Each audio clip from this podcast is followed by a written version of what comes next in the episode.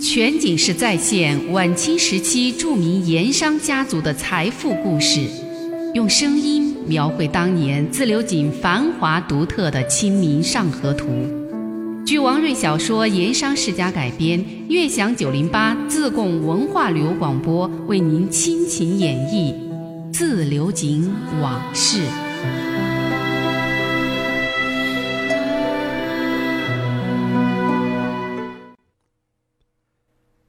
上一回说到，省聂台高泽仁的公子高阳被人下套参赌，欠下了八千两银子。债主号称是奇人，和很多高官甚至满清皇室都有关系。高泽仁觉得其中可能有诈，但是为了保险起见，他还是按张管家的建议，决定拿银子息事宁人。莫名其妙的被人给坑了。谁心里都不痛快。吃过午饭，小睡了片刻，他起来说衙门有事儿，就起轿出门去了聂台衙门。其实一般情况下，他下午是不到衙门来的，可是今天下午突然来衙门理事，而且脸色还不太好，所以整个衙门上上下下都紧张了起来。每个人装模作样、规规矩矩坚守岗位，这都不说，还始终注意着上房花厅的动静。生怕触了聂台大人的眉头。高泽仁坐在花厅，喝了几口茶，又抽了一袋烟，心绪才慢慢平复下来。他起身在花厅里走了几圈，朝门外伺候的跟班发话：“请赵师爷来。”不多时，一个中年男子来到花厅，此人身材瘦高，穿着一件锦面团花棉袍。外罩狐皮褂子，下巴上蓄着一小撮山羊胡子。他就是聂台衙门上下人等都很敬重的赵学儒赵师爷，很得高泽仁信任，被省城官场称为高聂台的第一高参。有义仆进来为赵师爷沏了茶，上了烟，然后掩门而退。花厅里就只剩下高聂台赵师爷两个人。赵师爷坐在高仁泽下手他那把常坐的太师椅上，端着茶碗，用茶盖轻轻的翻动正在滚开的开水，一面吹着茶碗里升腾起来的热气，静等着高泽仁开口。高泽仁下午来衙门，赵学儒就知道有事儿，聂台有事儿肯定会找他，所以他一直待在自己的屋里听着上房的动静果然。高泽仁叫他来花厅，这说明聂台一定是有事相商。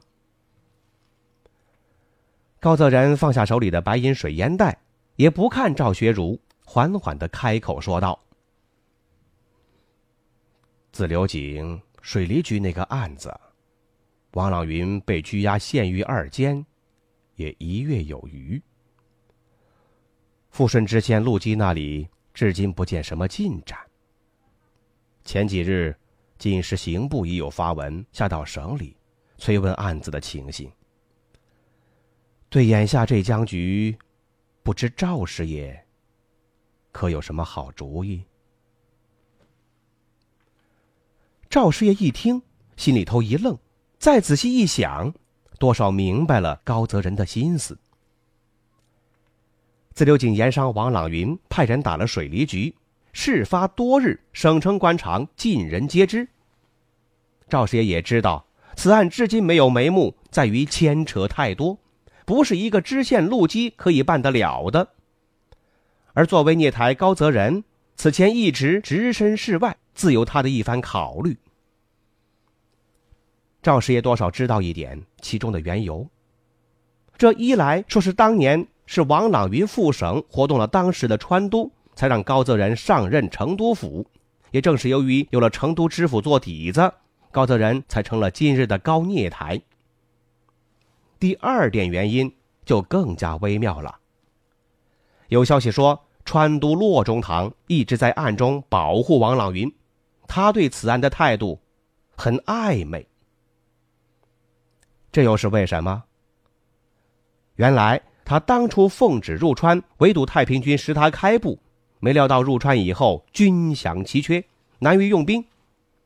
后来得身边谋士的指点，经人牵线，从自流井一位盐商巨富那里借了一笔银子，救了军饷之急，这才有了后来大渡河破太平军、生擒石达开这样的大胜。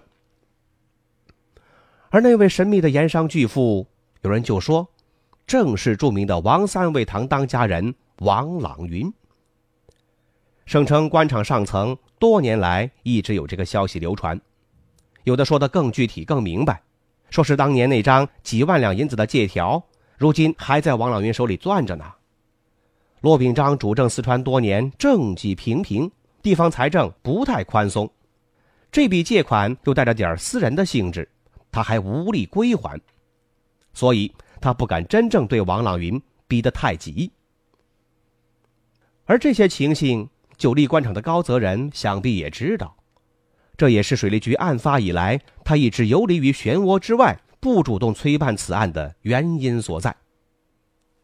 如今，他突然过问这个事儿，说明高泽仁此时态度有了改变。赵师爷琢磨了一会儿，顺着高念台的思路试探着说：“自流井水利局那个案子。”牵扯甚广，王朗云虽已入狱，但据本师爷所知，王朗云这些盐商一向财大势大，背景很深，恐怕不是一个陆基这种知县可以审办得了的。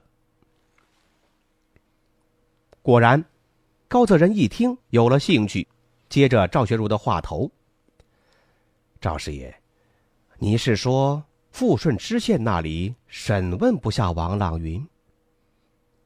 赵师爷点了点头，正是，陆基肯定不是王朗云的对手。于是高泽仁亮出了自己的意图。那赵师爷，你看，既然陆基办不下王朗云，朝廷催案又紧，不如将水利局一案涉案人等借犯进省，由聂太衙门直接审办。赵师爷，你认为如何？赵师爷连忙表示肯定。那当然好，由聂太衙门亲办，早日理清全案，与省都对朝廷也好早日有个交代。就这样，高泽仁终于打定了把王朗云借犯进省的主意。当天晚饭前，他离开衙门返回公馆时，聂太衙门一众人等，包括伺候他的跟班脚夫，都注意到高大人脸上的神态气色。比下午刚来衙门时好多了。晚间开饭时，他还破例喝了两杯前些日子一位下江皮货商送来的绍兴花雕。全景式再现晚清时期著名盐商家族的财富故事，用声音描绘当年自流井繁华独特的《清明上河图》。据王瑞小说《盐商世家》改编，悦享九零八自贡文化旅游广播为您倾情演绎《自流井往事》。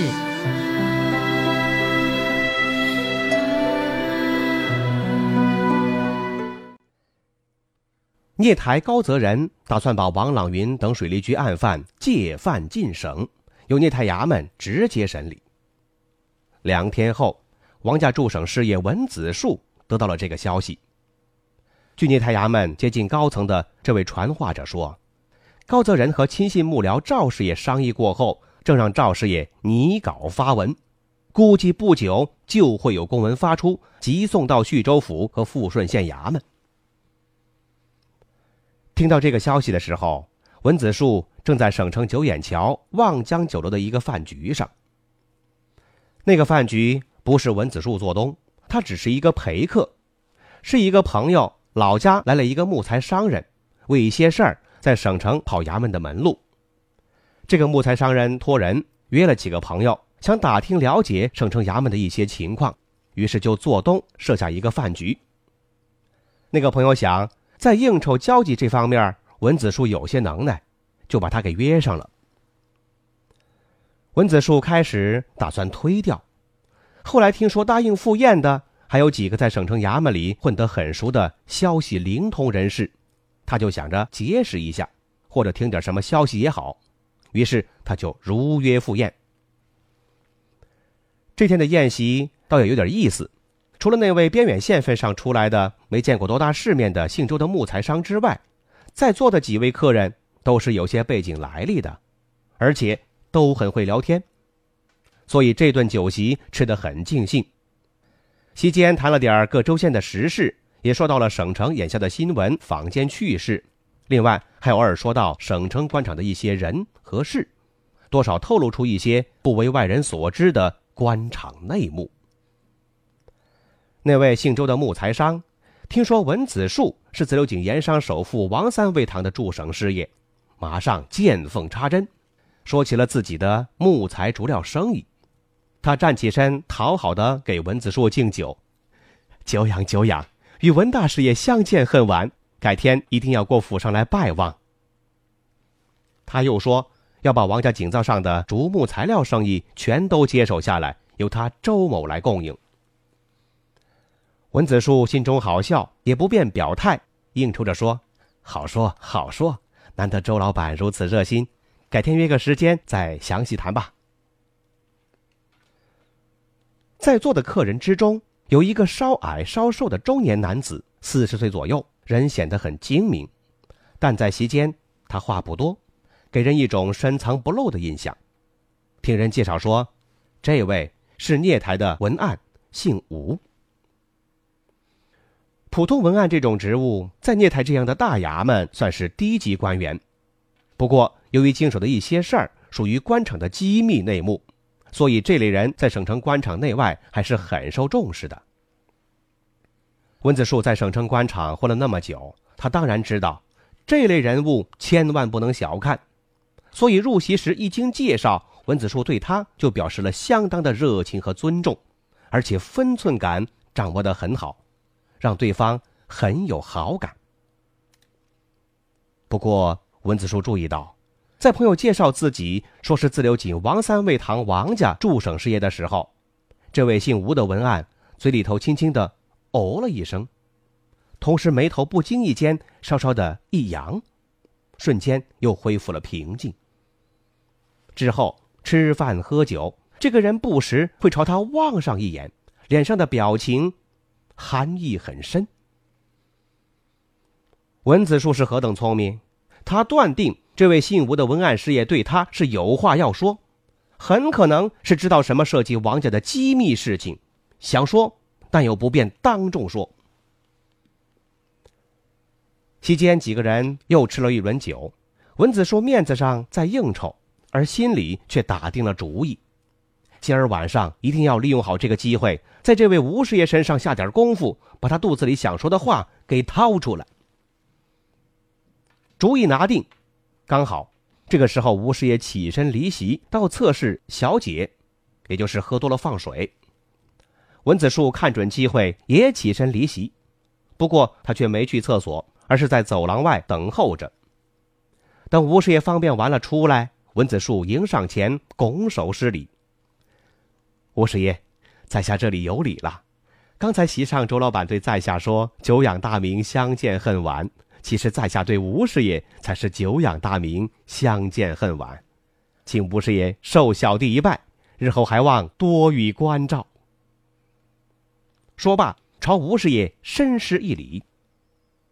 吴师爷觉得很意外，连忙回礼：“不敢当，不敢当，文师爷礼重了，小弟实在是担当不起。”文子树趁机说道：“在下今日得以结识吴师爷。”实属有幸，机会难得，不知吴师爷晚间是否有空？如果方便的话，酒席之后，在下想找个地方请吴师爷喝茶一叙，万望吴师爷赏光。吴师爷想了想，就点头答应了。两个人说定在酒席之后同去锦江茶楼喝茶，然后回到席间继续的喝酒闲聊，直到宴席结束。散席之后，文子树故意走在最后，好不容易摆脱了那个姓周的木材商，在酒楼门口碰到了正在等候他的吴师爷。两个人步行到了九眼桥桥头，文子树招来两乘轿子，一前一后去了锦江茶楼。进了茶楼，文子树要了个雅间，让茶官送上一壶君山毛峰，又叫了一些瓜果糖食。两个人于是这就慢慢的品茶细谈。全景式再现晚清时期著名盐商家族的财富故事，用声音描绘当年自流井繁华独特的《清明上河图》。据王瑞小说《盐商世家》改编，悦享九零八自贡文化旅游广播为您倾情演绎《自流井往事》。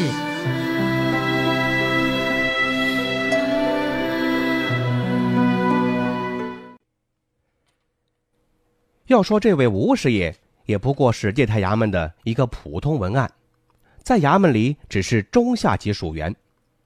但是他跟赵学儒那位高泽人的亲信师爷关系非常好，两个人是同乡，都是川北绵州人，私下里交往密切。衙门里一些有好处、有油水的事儿，赵师爷对他也有所关照，吴师爷也常为赵师爷跑跑腿儿什么的。那天。高泽仁交代赵师爷草拟将王朗云一行水利局案犯借犯进省的公文稿，恰好那两天赵师爷家中有事，外面应酬也多，他就把文案吴师爷给叫来了。如此这般一番交代，就让吴师爷代拟文稿。就这样，吴师爷知道了这一件在聂太衙门也只有两三个人知道的机密。刚才在酒席上。他见文子树洒脱从容，待人礼貌周到，印象很深，也很好，他就有心结交，做个朋友。而且多年来，他也仰慕自流井盐商的富有阔绰、财大气粗，能结交上富豪身边的心腹之人，今后还能少得了好处。于是，就有了今晚酒宴之上的频频暗示。就这样。文子树从吴师爷口中了解到了消息，聂台高泽仁已经定下把王朗云借犯进省的主意。文子树听了吴师爷的消息，连忙起身朝他拱手施礼致谢：“吴师爷，请再收文某一拜。先生这个消息对王家太重要了，如果不是先生禀告，我等还完全蒙在鼓里。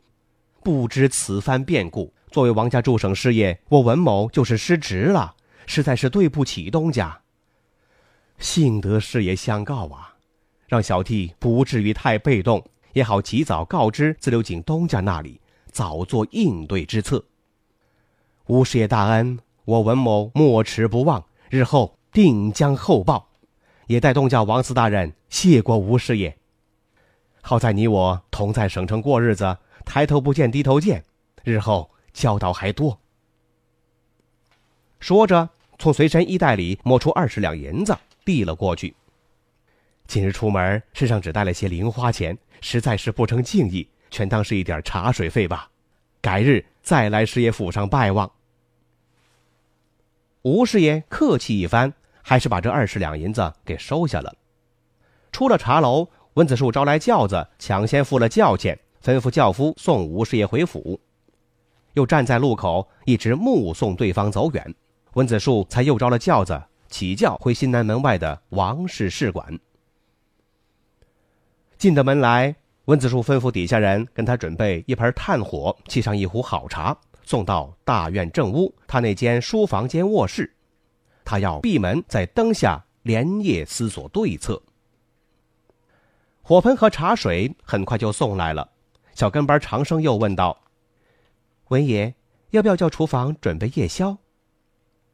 温子树说。夜宵不急，到时候我会吩咐。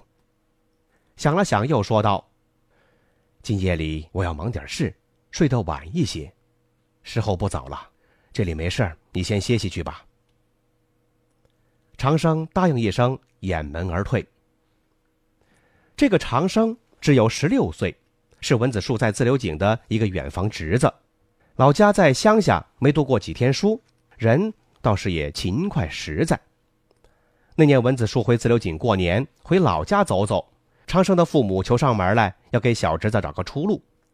文子树想了想，就带着上了省城了，给自己做了随身跟班到现在已经有两年了。长生也很懂事，到了省城开阔了眼界不说，跟着文师爷进进出出，忙里忙外，各方面都大有长进。文子树闲下来，又教他读点书，写写字，细心的调教，打算着将来能够派上用场。眼下文子树当务之急是要写一封长信，这信是写给自流井的二夫人和三老爷的，详谈今晚听到的机密消息以及消息得来的详细经过。随后他还分析道：“高泽仁既然已经安排手下准备公文。”说明他把王朗云借犯进省的决心下定了。至于公文何时到富顺县衙，陆基何时付诸行动，目前还难说。不过家中要早做应对准备，以防不测之变。文子树在信中还说，明天他会通过各方关系打探聂台高泽仁突然变了态度，做出这一决定的内中详情。有新情况、新消息，他会随时派专人。急送自流井。要说文子树写这封信呀，他是一边写一边埋怨自己太疏忽大意了，忽视了这个聂台高泽仁，也忽视了对整个聂台衙门上上下下的打点，所以这变故才来得如此突然。文子树把这封长信写完，已经是夜深了，这个时候他才觉得有点饿了，打开房门。见小跟班长生还没有去屋里睡觉，而是在椅子上合衣打盹儿，文子树不觉心头一热。听见房门响动，长生一下子惊醒了过来，连忙问：“文爷，是不是要吃点宵夜？”